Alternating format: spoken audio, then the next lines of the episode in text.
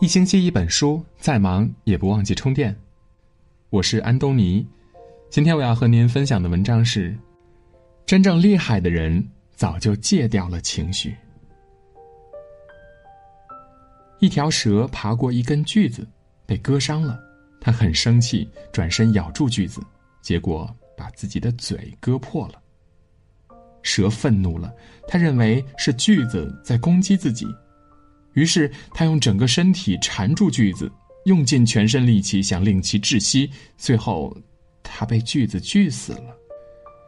到死，蛇都不知道害死他的不是锯子，而是自己的坏情绪。二零一八年二月，某小区内一对夫妻发生争吵，妻子打算开车离开，丈夫紧贴车头站立，伸出双手阻止他开车。此时的妻子怒气冲天，发动汽车后顶着丈夫缓慢行驶，丈夫不断捶打挡风玻璃，意图让他停车。没想到妻子突然情绪失控了，猛踩油门加速行驶，将丈夫撞倒后还拖地十来米，导致丈夫当场死亡。目睹惨状的群众一片惊呼，倒吸了一口凉气。事发后，妻子被带到警察局。他整个人僵住了，只是喃喃自语：“如果当初不那么生气就好了。”是啊，如果当初不那么生气，控制住情绪，这场人间悲剧是不是就能幸免呢？当你控制不了情绪，它就会吞噬你。情绪人人都有，爆发情绪是一种本能，但能妥善控制情绪，则是一种本领。情绪若不加以控制，任其肆意发展，它就是洪水猛兽，会吞噬所有的美好和幸福。庄子《山木》篇中有这样一个故事：一个人在乘船渡河的时候，前面一只船要撞了过来，这个人喊了好几声，没人回应，于是他破口大骂船里的人不长眼，结果撞上来的竟是一只空船。刚才还满腔怒火的人，脾气瞬间就消失了。原来他生气的原因和撞船这件事儿无关，和船上的人有关。他的认知就是，如果有人故意撞船，他一定会生气；但是撞来的船上没有人，他就不生气了。著名的费斯汀格法则指出，生活中的百分之十是由发生在你身上的事情组成的。而另外的百分之九十，则是由你对所发生的事情如何反应所决定的。换言之，生活中只有百分之十的事情是无法掌控的，而另外百分之九十都是我们的认知，它是可以改变的。国学大师季羡林和臧克家在饭馆吃饭时，曾发生过一件事儿。季羡林因为帮忙扶起一个摔在地上的孩子，而被孩子的妈妈误以为欺负小孩还被骂成一个大人干嘛欺负小孩要是我儿子受伤了，跟你没完。周围的顾客看不下去了，指责女人蛮不讲理。是孩子自己摔倒了，这位先生好心帮你扶起他，你怎么能不分青红皂白就骂人呢？女人这才悻悻的走了。事后，臧克家问季羡林：“明明被误解了，为何不还嘴呢？”臧克家还说，如果换作是他，他肯定要和对方理论的，就是告上法院，也要把道理讲清楚。季羡林笑着说：“这就是我不还嘴的理由。和一个骂你的人爆粗口，接下来就是无休止的争辩了，这是一个不好的开始。我不还嘴，就斩断了这个不好的开始。”在日常生活中，开口骂人的一方，其实是变相承认了自己的失败。对我来说，不还嘴就是胜利。既然胜利了，为什么还要和他斗气呢？一念天堂，一念地狱。我们对事件有什么样的认知，就决定了我们有怎样的情绪。人有七情六欲，情绪本身没有对错，但控制不当就会出事儿。在认知心理学的定义中，情绪的特点具备冲动性、强度大，导致一些个体无法控制。这也是为什么很多人容易情绪失控的原因。我们所说的管理情绪，不是压制情绪，过度压抑反而会导致健康隐患，比如肠胃问题、内分泌失调等等。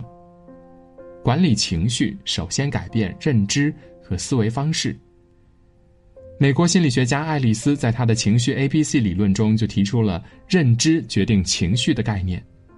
他认为，一个人对激发事件的认知和评价，才决定了他的情绪和行为。已故建筑大师贝聿铭是一个很懂得管理情绪的人，他曾经被法国总统钦定为卢浮宫重建项目的设计师。几乎所有法国人都反对这个决定，于是他们用各自的方式阻挠贝聿铭。设计院的委员对贝聿铭的设计稿冷嘲热讽：“这是什么破玩意儿？”他走到街上，一个巴黎女人故意对他吐痰羞辱他，贝聿铭只是一笑了之。他没有因为别人的无理言行大发脾气，影响自己的心境；他也没有因为这些负面事件放弃自己的设计信念。助手是这样评价贝聿铭的：他总是很冷静，脸上总是挂着迷人的微笑。贝聿铭用金字塔式的设计，让卢浮宫成了法国人最骄傲的建筑。这份成就，才是对那些不看好自己的人的最好回击。改变对事件的认知，调整心态，乐观面对，不被外界影响，做好自己的事儿，这便是管理情绪的意义。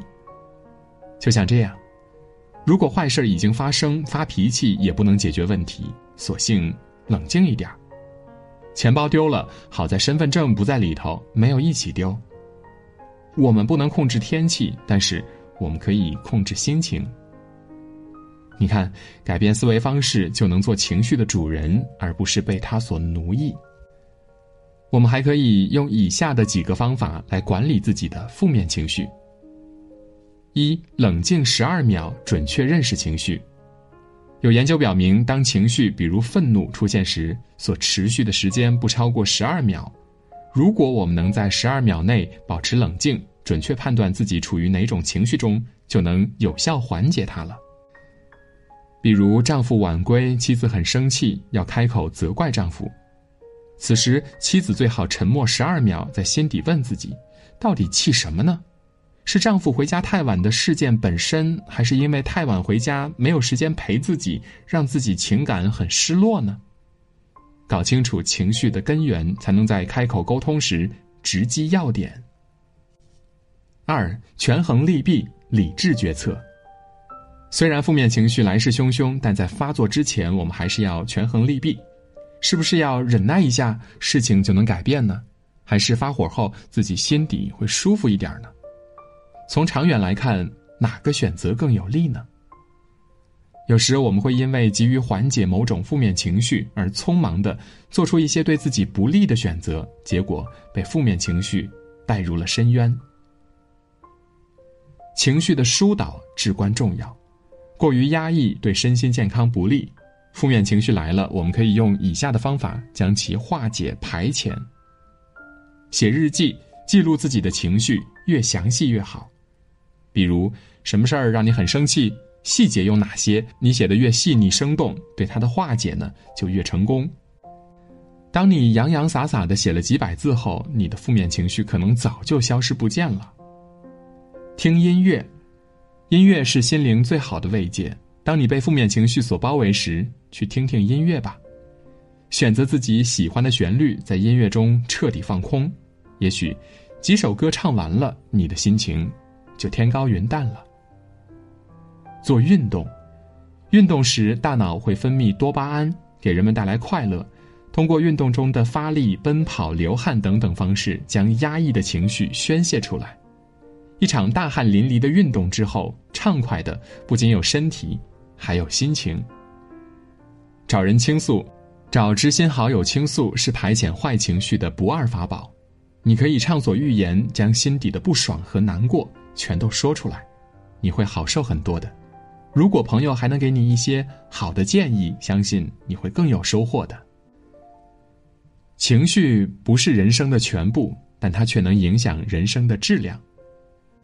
安东尼·罗宾斯曾说过：“成功的秘诀就在于懂得怎样控制痛苦与快乐这股力量，而不为这股力量所反制。”如果你能做到这一点，就能掌握住。